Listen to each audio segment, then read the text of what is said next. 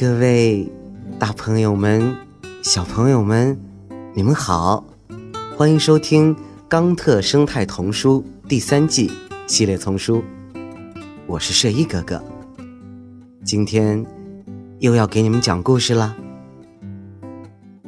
好了，故事呀，开始了。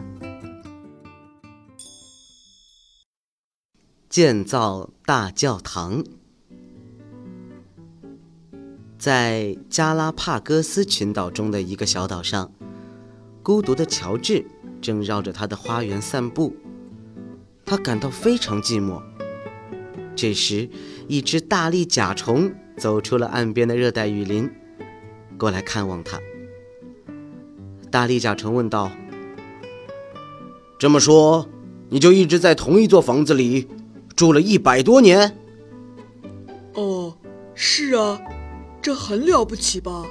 嗯，在一座房子里住一百年，真是非常少见，几乎没有谁可以活这么久，也几乎没有哪座房子能有这么坚固。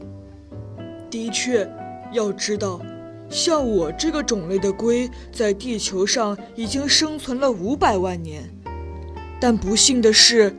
我是唯一的幸存者了。你所有的兄弟姐妹和其他家庭成员都去世了吗？他们是生病了吗？不，导致他们死亡的罪魁祸首不是疾病，而是人类。那些捕鲸者和海豹猎手来这里找吃的，因为我们行动缓慢，他们就把我们当做了食物。碰到这样的人，你背上的这座房子不能保护你吗？瞧啊，我们是非常容易就长到一百公斤重的大家伙，可这并不能阻止一群男人将我们翻转过来，并活生生的煮了。我的家人只能任由宰割，眼睁睁地看着这一切发生。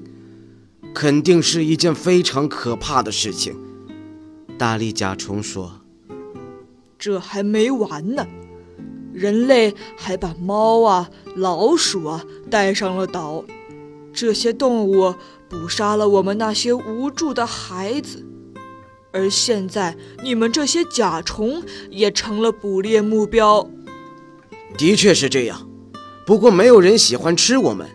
他们只是想把我们做成标本，挂在墙上。做成标本，是因为你的外壳吗？乌龟疑惑问道。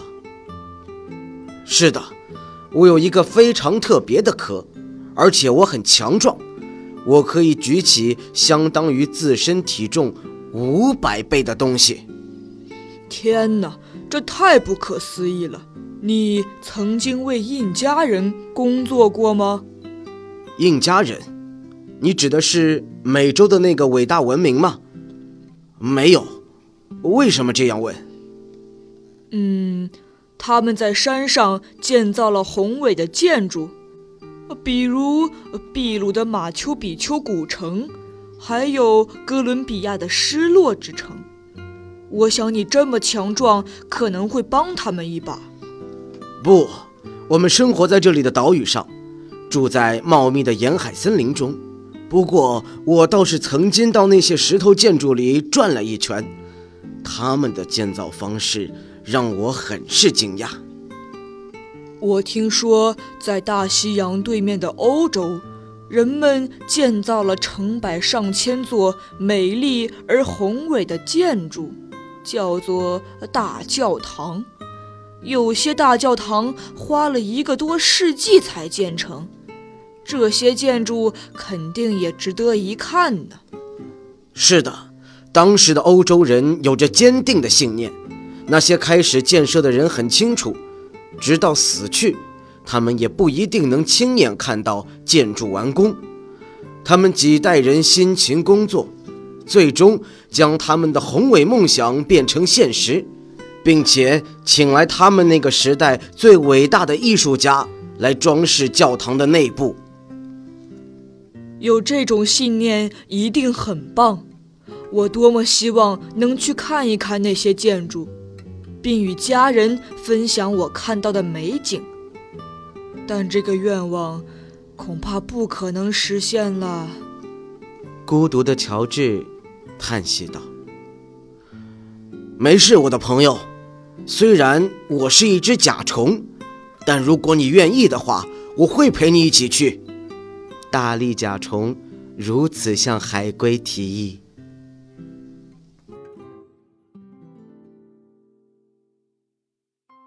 您刚才收听到的是由环保部宣传教育中心引进，学林出版社和喜马拉雅联合出品，李潇钦、马俊先播讲的《冈特生态童书》第三季系列丛书，还有很多好听的故事，不要错过了。